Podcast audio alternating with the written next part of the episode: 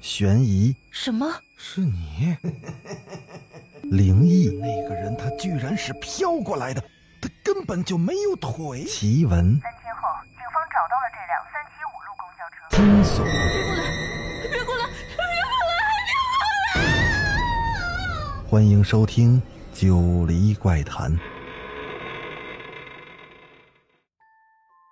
Hello，各位听友小伙伴，大家晚上好，欢迎继续收听《九黎怪谈》。平时都说医院和停尸房还有老宅是最容易发生鬼故事的地方，咱们今天换个地方，讲一个产房里的故事。苏玉最近真的是要烦死了，不对，应该这么说，从她一怀孕开始，她就很烦。为什么呢？就因为她的婆婆。在苏玉的家里，是她婆婆说了算，婆婆说一，她的丈夫不敢说二，于是婆婆非得让苏玉就近在离她家最近的第四医院做产检。可谁都知道，第四医院的产科水平是不怎么样的，前几年还发生过医闹纠纷，也没有什么有名气的产科医生。婆婆也真是的，非要图方便，又不是她生孩子，真是没想到，在娘家还是个宝，嫁到别人家就成了草。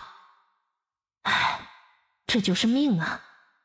苏玉一边在阳台上晾着刚洗完的衣服，一边心里嘀咕着。可她一不留神，脚下一滑，虽然她眼疾手快的一把抓住了阳台的门，可到底还是动了胎气。吓得老公婆婆赶紧打了幺二零，把她送进了医院。苏玉的预产期还有不到一个月的时间，这一摔怕是就要生了。上了二楼之后，右手边尽头就是产房，但苏玉觉得很奇怪，这产房外天天都有这么多的人，就这么拥挤吗？可是这些孕妇都挤在这也就罢了，怎么还有几位妈妈抱着小宝宝坐在椅子上轻轻的摇着呢？还有几个女人低着头靠着墙静静的站着，那这些都是产妇的家属吗？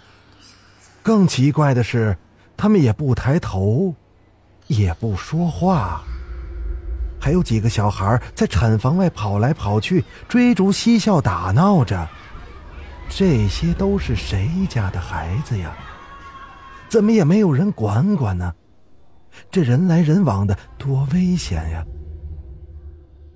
正在苏玉想着的时候，手术室的门啪的一声从里面打开了，苏玉已经被推了进去。还没有关上门，他就又听见外面急促的脚步声和担架车的滑轮的滚动声。让一让，让一让，都让一让，快点儿！还有人在外面嚷嚷着。苏玉抻着脖子往门外看去，只见几个医生和一名护士推着一辆车冲了进来，车上一个血流满面的孕妇正痛苦的呻吟着。苏玉就这样和那名孕妇挤在了手术室外的通道上。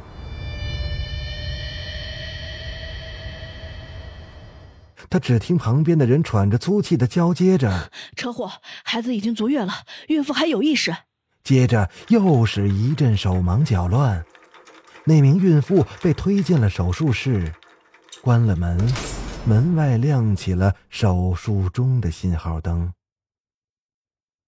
只剩苏玉一个人静静的躺在手术室外的通道上，幽绿的灯光忽明忽暗的。苏玉百无聊赖的等着，都快睡着了。忽然，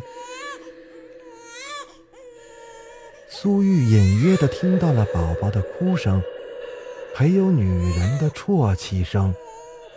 苏玉睁开了眼，他发现，全都是人，女人，他们都穿着病号服，一个个面容惨白。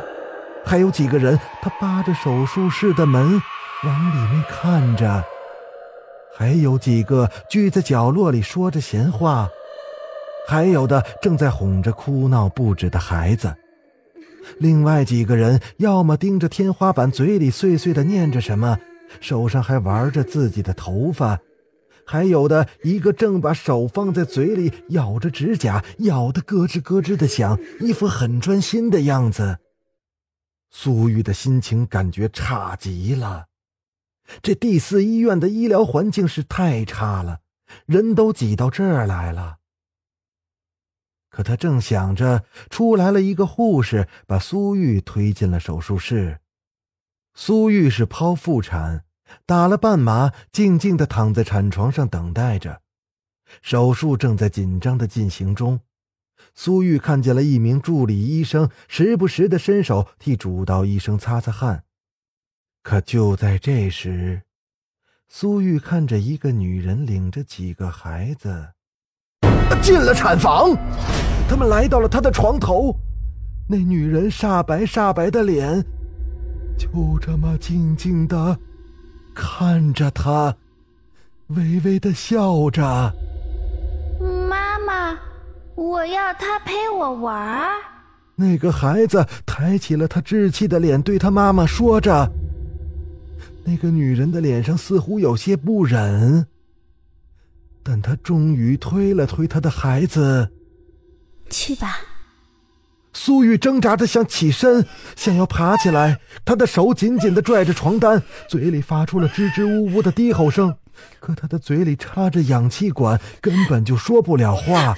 苏玉眼睁睁地看着那个小孩子爬上了他的病床，把手伸进了他被打开的肚子，就这么搅和。对，就是搅和。手术室外的灯熄灭了，门打开了，医生的脸上挂着懊丧的表情。我们已经尽力了，可没能保住孩子，大人也因为失血过多，刚刚过世了。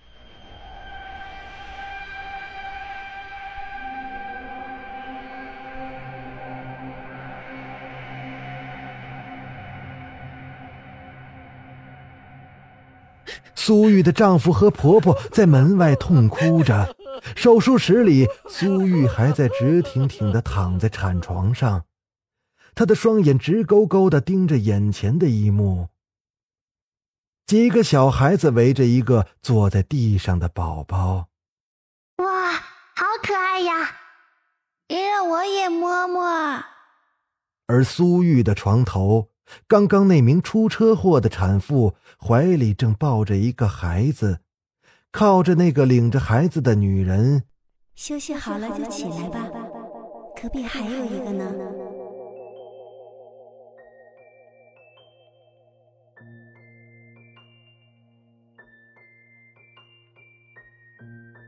好了，今天的故事到这就结束了。我是主播九黎香柳。咱们下个故事再见。